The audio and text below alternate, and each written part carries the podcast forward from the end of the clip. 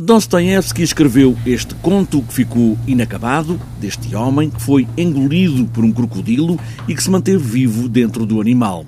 Rui Neto olhou para este conto, decidiu acabá-lo, quer dizer, decidiu mudar tudo, talvez menos o crocodilo e algumas coisas aqui e ali. A 22 de março, ao final da tarde, sucedeu uma estranha aventura. De repente apropriei-me da, da ação e daquilo que era o gancho uh, narrativo para, para recriar esta história e, e há muita coisa que, que transformei, quase tudo na verdade.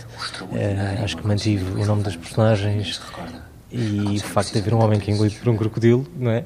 Mas comecei a alterar muita coisa. Este, este desejo do, do Ivan, que é o nosso protagonista, de, de, viajar, de descobrir o mundo, descobrir as Galápagos e tudo mais, que é ao mesmo tempo eh, o torna um sonhador numa criança um, um curioso, um, mas com aquela curiosidade que eu acho que é típica das nossas sociedades atuais, que é, é a curiosidade para chegar lá, tirar uma selfie e depois ir embora. Querida Helena, eu quero ir às Galápagos, eu quero viajar, conhecer novas culturas, novas pessoas, com outras cores, com outras formas de pensar. Eu quero ir às Galápagos, eu quero viajar.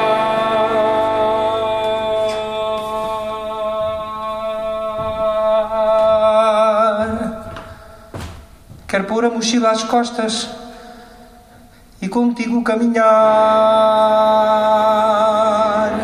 Enquanto a mulher do casal tem uma viagem a Paris, este homem, vestido de caqui, calções, meias até ao joelho e chapéu colonial de safari, debita esta história contada por um outro homem no microfone e de casaco comprido de cabedal. Os ícones estão lá todos. A partir do momento em que, que o Ivan é engolido, porque é essa a premissa do espetáculo, não é?